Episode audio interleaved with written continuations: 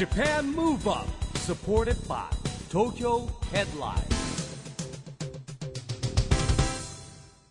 明けましておめでとうございます。日本元気にプロデューサーの一木広治です。ナビゲーターのちぐさです。東京 FM Japan Move Up この番組は日本を元気にしようという東京ムーブアッププロジェクトと連携してラジオでも日本を元気にしようというプログラムです。はい、また都市型フリーペーパー東京ヘッドラインとも連動していろいろな角度から日本を盛り上げていきます。さあ、市木さん、はい。2020年、新年最初の放送でございます。はい。ねえ今年も、今年はいよいよねオリンピック・パラリンピックの年でしたからね、えうん番組もますますね、はい。えー元気にお届けしていきたいですね、ます。今年もよろしくお願いいたします。さあ新年最初の放送は昨年12月1日に神宮室内野球練習場で行われたチャリティーキッズベースボールスクール2019の模様をお届けします毎年この模様は放送してまいりましたが、市木さん、改めてこのチャリティーキッズベースボールスクールというのはどういうスクールなんでしょうか、これはですね1994年にスタートしましてなんと今年で26回目なんですけれども、えー夢の課外事業ということでですね、えー現在ソフトバンクホークスの監督の工藤公康さんを中心に立ち上げた野球教室なんですけれども、まあ、当時はねプロ野球選手が野球教室やるっていうのは走りだったんですよ、ね、で今年もですね26回目になりますけれども、まあ、東京で開催しますんでジャイアンツやヤクルトの選手に協力していただいて実施しました。はい。私も毎回スタジオで音声だけはね、はい。聞かせていただいてたんですけれども今回はそうなんですよ。念願かなって現場に来てしまいました、えーまずはベースボールスクールの模様からお聞きください Japan Move Up supported by Tokyo Headlineこの番組は東京ヘッドラインの提供でお送りします。Japan Move Up さあ今私は練習場の中に来ています。お聞きいただけますかね？掛け声とスパーンとボールをグローブでキャッチする気持ちのいい音が響いております。あ今また聞こえましたね。もうすでに練習が始まっております。練習場思ったより広いんですね。テニスコート優に4面分以上はありますね、えー今日参加したのは少年野球チームの子供たちやアメリカンスクールの子供たち、えー13チーム約130名のキッズたちが今練習に没頭しています。没頭しながらも笑顔とかちょっとお友達同士でキャッキャッとね騒いでいるような、えー様子も伺えますね。練習はピッチングと守備に分かれてえプロの選手が指導をしてくださっています。工藤監督も指導されてますね、えー今ピッチングの指導をされているのがここから見えます。それでは早速その模様をお聞きください。さあ工藤さんが、えー今ピッチングの指導をされています。私スタジオでも過去3年くらいは、えーいつもこの指導されている様子を音声でね聞いたり市木さんのお話で聞いたりはしてたんですけれどもやっぱり想像してたのと全然違いますね、えー工藤さん独特の指導法まずバットで投球の練習をするという方法なんですけど本当に最初私バッティングの練習をしているのかなと思ってたんですけれどもおのおのバットを手に握ってバットをボールのように振り抜く腕を大きく使って振り抜く練習というのをしてるんですね。左手にはみんなグローブをはめてるのでなかなか見えない光景ですよね。右手にバット左手にグローブです。えそして工藤さん想像をはるかに超えて一人一人の目を見て一人一人のフォームをしっかり見て声かけをしてくださってるんですよね。君はもうちょっとこうした方がいいよ。ああそれいいねそれいいねって。子供たちのテンションが上がるような、えー掛け声もかけてくださっています。子供たちもやっぱりやる気が出ますよね。もうちょっとこうした方がいいよって少し直していただくとすぐにそれを実践してフォームが私が見ても分かるくらい上達をしているそんな子供たちもたくさんいます。さあそして今度はバットを置いて発泡スチロールでできた球を使った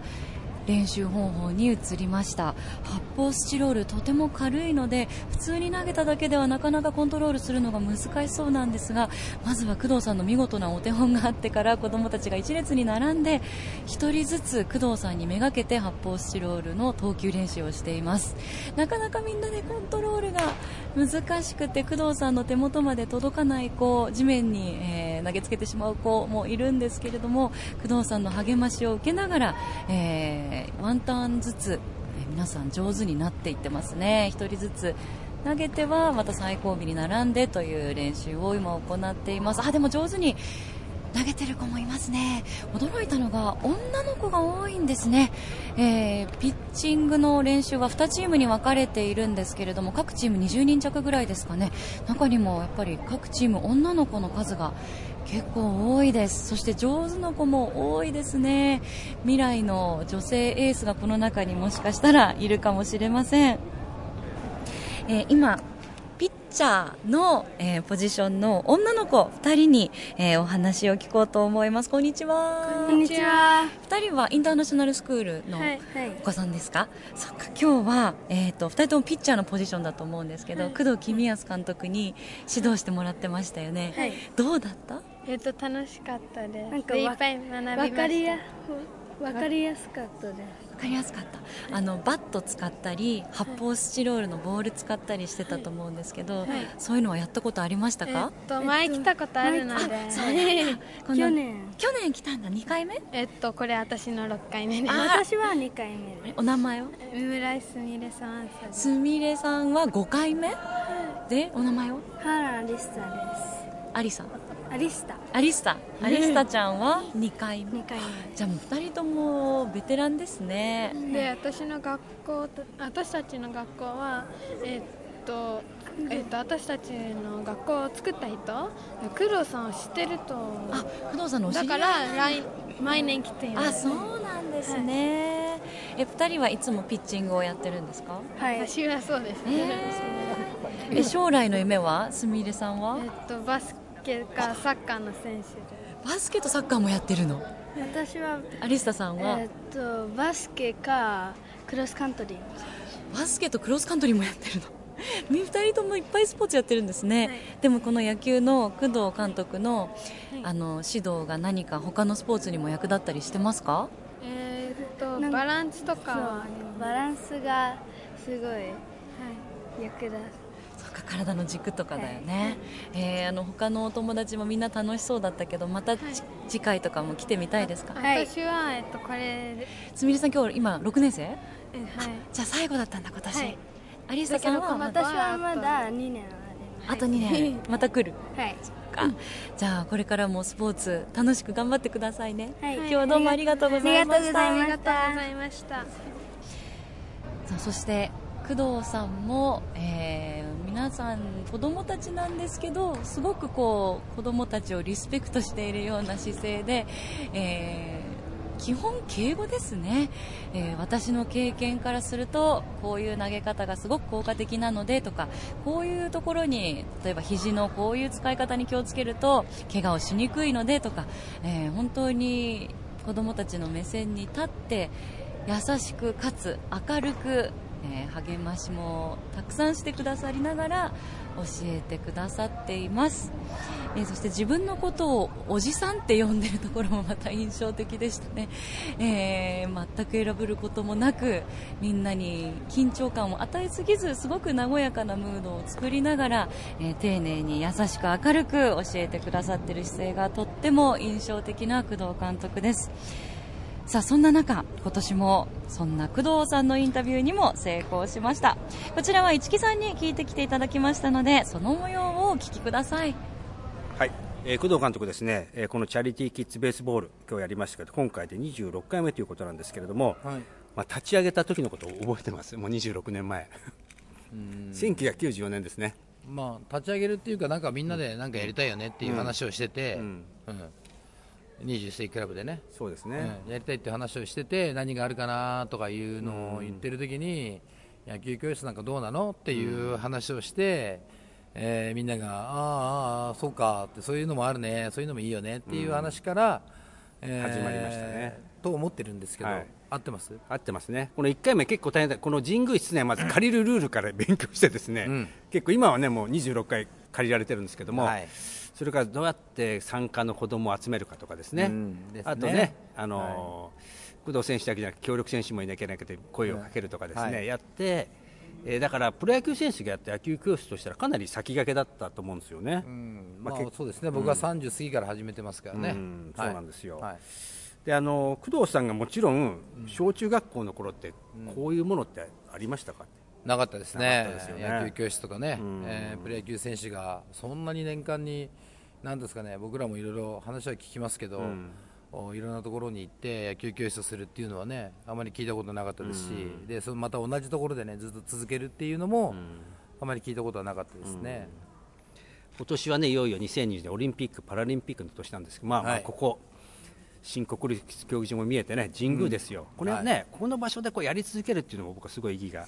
あったなと思うんですけれども、そしてあの最初からこう参加してもらってるインターナショナルスクールの子たち、はい。これね、ななかなか場を和ませてくれたりとか、い結構いいですよ。いいろんな意味でね、はいこうこうね、いい味出してくれてるんですけども、そうですね。なんかイメージありますか、インターナショナルスクールの子たちいやあのインーターナショナルスクールの子たちは、いや本当にあのなんていうんですかね野球のチームというわけではなくて、まあ普通に野球が好きでちょっとやりたいなというふうに思っている子どもたちなんで、なんか子どもたちの素がねあのなんか出てくるっていうか、出るというかなんかあのやっぱりこう教えるのもお昔は結構大変だなと思いましたけど、今なんか教えるとなんか一番こうなんか楽しいなと。はい、やっぱり野球やってる子たちってやっぱり指導者の人に教わってるので、こうだよって言ったらはいって言ってこうやってくれる子たちが多いじゃないですか、でもインターナショナルの子たちはこうだよって言ったらうんできない。まあ、ナチュラルな、ね、感じでね、はいこうやってごらんって言ったらうん、無理って言いながら、うん。でもちょっとやってみようかちょっとやってみようか、ってちょっとこんなのはどう？とか、いろいろねこちらが引き出しを出さないと、やっぱり彼らもこう僕らの目を見て話をしてくれないっていうかね、そういうところもあるんで、なんかそういうところがまたあの自分の引き出しが増えて、あの子供たちに教えるね、えー増えて勉強になるなという思うところですね。そうですよね。あとやっぱりここ26年やってて思うことが、徐々に女の子の参加が増えてるんですよね。い。やそれいいですね、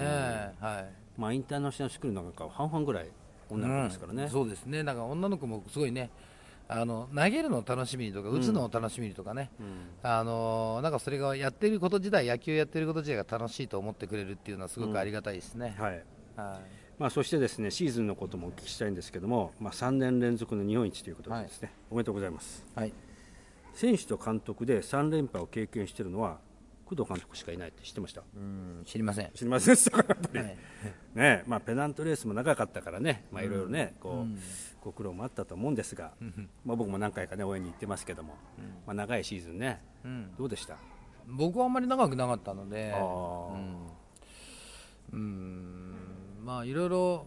そうですね。自分の中で引き出しを増やせた年かなとも思うし、うんまあ確かに怪我人は出たんですけどやっぱそういう中でいろいろ自分でも工夫もできたり、またコーチの人といろいろ話をしながらなんだろうあの選手のやりくりとかね、えーそういうところもみんなでいろいろ話ができたかなっていう年でもあるし、若い人たちにとってはなんか自分たちがアピールするいい場場所っていうかね、えっていうのも、まあ、レギュラーの人も何人か怪我をしたので、えーアピールできる場になったかなっていうそういう中でまた自信もついた選手もいたり、ね、でそれがまあ最終的にはもうジャパンに行くぐらいまでの選手にっていうのも、人もいましたんでね。だからこうそういうまああのー本当はチームにとってのそのやっぱりこうね、えーどうしてもそのチーム力とししては落ちてしまう怪我ではあったとしても、うん。やっぱりそれを落とさないいいぐらいの選手たちも頑張ってくれたし、えーやっぱそういう中でまた自信をつけて一軍に定着するっていう若い人たちも出てきたり、それはピッチャーも野手も同じなんですけど、だからこうやってやっぱりこうチームっていうのは力をつけていくのかなっていうのは、なんかあの思うところはありましたね。まあ、でも監督4年で3回の日本一ということでですねやっぱりいい成績残せば残すほどやっぱりこう自分の中でのこのプなんていうんですかねこう、えー目指すものが高くなっていくじゃないですか。高くうんこれ平常心でいくわけですかねやっぱり。目指すものが高いんではなくて、えー、とやっぱり選手になんとかね、えー、と頑張ってもらいたい、えー少しでも上で頑張ってもらいたい今、2軍で頑張っている人間はやっぱそういうのを1軍でしっかりとねアピールできるようにしてもらいたいっていう、まあ、僕らはとにかく、ね、選手に野球をやってもらわなきゃいけない、えー側の人間ですから。あやっぱりこう成長っていうのを一番た一番の楽しみに、はい、そういう選手たちがあのまた今年あーペナントレースを戦っていくということにはなりますのでね、まあ、そこら辺の競争はありますけど、とにかく選手にこうなんですかね笑顔笑顔っていうか勝った時の笑顔とか、やりきった時のね充実感とかそういうものを味わってほしいなと思います。でもまあソフトバンクホークスは育成の選手が、ね、よく育ってるということでいうと、やっぱね選手の育成方法がね上手なんじゃないですかね、やっぱり。うん、じゃないですかね。まあ、監督がいいんでしょうね、きっとね、指導が。僕がどうかどうか分かりませんけど、あやっぱりこうみんなやっぱりそうやって上がってきた選手がいるっていうことは、やっぱ自分たちもというふうに思うところもあると思いますし、俺は負けたくないっていう思いもあるでしょうし、やっぱりその辺がね、えーチームにとってはやっぱり大事な要素の一つなのかなと、はい。思います。ねうん。まあ、そして福岡の生活もだいぶ長くなってきましたけども、どうですかね、福岡の街のいやいい街ですねまあ、はい。確かにね、お食べ物も美味しいし、物美味しい。空港も近いし、近い。何でもありますからね、福岡って、ね、あります、はい、ないものはないですよ。ないものないですよね、はい。本当にね。うん。ということで、はい。えー2020年も福岡、そして日本を元気にしてください。はい。工藤公康さんでした。ありがとうございました。はい、ありがとうございました。ここで毎月第2月曜日発行のエンタメフリーペーパー東京ヘッドラインから新年最初のお知らせです。東京ヘッドラインのウェブサイトではウェブサイト限定の連載企画が大幅に増加しています。愛犬ポータルサイトワンダホーのフォトコンテストに応募された可愛い犬の写真を紹介する日めくりワンダホー。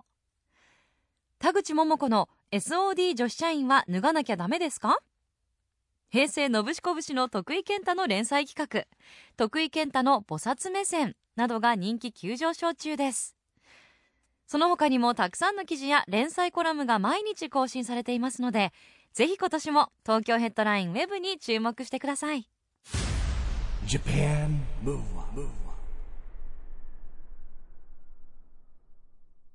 ということで今回はチャリティーキッズベースボールスクール2019の模様をお届けしました。私は今回初めて生で見ましたが、やっぱ音声で聞いてるのと実際見るのとでは全然違いますすごいでねしょ、やっぱりね、子供たちも楽しそうにやってますし、うん。まあ、何よりね、この寒い中、朝早く起きて集まる。ね、僕は心配しましたよ、ちぐさが遅刻するんじゃないかということです。けど 頑張って早起きしましたね。お天気にも恵まれましたしね、はい。はい。えー神宮本当に気持ちがいい場所でね子供たちも生き生きしてて何よりあの教える皆さん工藤さんはじめ姿勢とこうやっぱりね姿勢がキラキラしてるっていうのがまたそうね、あとね特徴的なことでポジション別で教えるんで例えばね、キャッチャープロのキャッチャーがキャッチャーのポジションの子に教える野球室あんまりないんですよ。そういう意味ではピッチャーキャッチャー内野がやって教えてもらって、子供たちはやっぱりすごくねいい経験になりますしそれからねあの全員にこれ誰のサインボールが入ってるか別なんですけども、一人一個ずつサインボールのお土産もあげたりですね、そう抽プレゼプレゼントも豪華なんで、はいまあ、当たらない子の方が少なくてですね、なんで当たらないんだみたいなこともあるんですけど、まあ、これは仕方ないですよね。そうですね、はいでもみんな本当に楽しそうでしたよね、メディアもかなり取材に来てました、未来を担っていく子どもたち、はい。えー今日でまた元気になったと思いますし、はい。彼らから私たちもね元気をもらいましたよね。ね。はい。えー今年2020年ですけれどもますます日本を元気にしていきましょはい、えー2020年いよいよ迎えました。今年はですね、えーいよいよ日本を元気にしていきたいと思います。ジャパンムーブアップ。お相手は市木浩二とうちぐさでした。それではまた来週。 Japan Move Up. supported by. Tokyo Headline.この番組は東京ヘッドラインの提供でお送りしました。